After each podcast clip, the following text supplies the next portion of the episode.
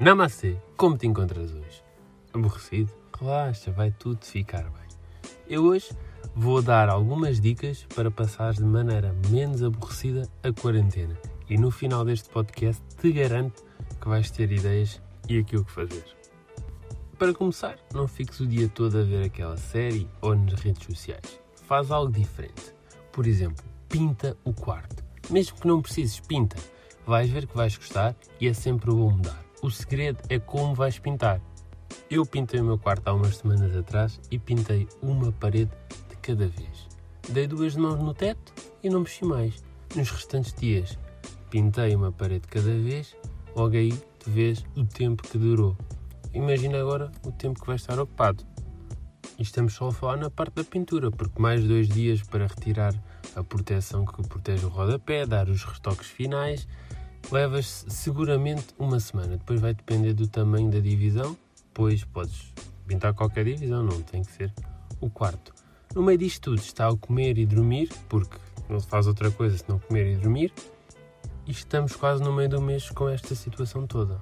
Depois vem outra coisa que é muito grave para algumas pessoas, e eu vejo muitas raparigas a queixarem-se, que é o facto de não poderem ir à manicure, uma vez que está tudo fechado também há solução para vocês. Eu arranjei, eu pensei em vocês, não se preocupem. O que é que vocês podem fazer? Usar a tinta das paredes para pintar as unhas. Calma, calma, não é descabido. Basta introduzir a mão na lata, ficam perfeitas, deixa secar, removam o excesso com diluente e está perfeito. Na lata de tinta diz algo deste género, 3 em 1, o que significa alta durabilidade, resistência a fungos e se é fungos também serve para o vírus, durabilidade e isto ainda vai demorar uns tempos, por isso vão ficar com unhas até 2032. E unhas resistentes a fungos, e é fungos, também é resistente a vírus, como eu disse anteriormente. Para quem rói as unhas, não há perigo nenhum, isso é perfeito, toda a gente quer, não venham com coisas. E uma vez que estamos em casa, a tinta não deixa cheiro, pensem lá bem, poupam imenso dinheiro e saúde.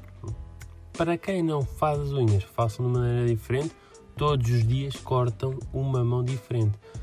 Primeiro a mão esquerda, depois a direita, entretanto cortam a dos pés uma a uma, mantenham-se ocupados, é, é, fundamental. Façam exercício físico, comam bem, vejam vídeos do João Jonas no YouTube.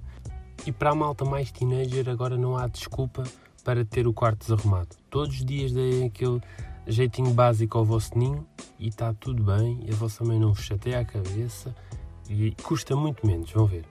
Para os outros que já são um bocado mais velhos e têm saudades, imensas saudades de sair à noite, eu vou dar aqui uma dica de ouro para vocês poderem sair à noite de forma segura. Então vocês deem tudo, façam a, vossa maquilhagem, a vossa melhor roupa, o vosso melhor perfume, tudo, tudo, tudo, tudo, tudo, tudo e depois podem ir despejar ao lixo. Mas é só isso, ok? Voltem para casa e está tudo bem. Pronto, saíram à noite. Outras duas atividades que ocupam bastante tempo é o crochê. Vocês podem já fazer roupa para o próximo inverno, porque o verão só vê-lo da janela. E também podem saber exatamente quantos metros quadrados a vossa casa tem, porque é útil e tenho a certeza que vocês não sabem. Por isso, é bastante demorado vocês verem quantos metros quadrados a casa tem e isso vai-vos manter ocupados e informados. E a minha última dica para vocês é. Ler a Bíblia. Eu acabei de ler e gostei. Sinto-me muito mais angelical. E assim termina mais um podcast. Até para a semana. Espero que fiquem bem, não fiquem aborrecidos. E adeus.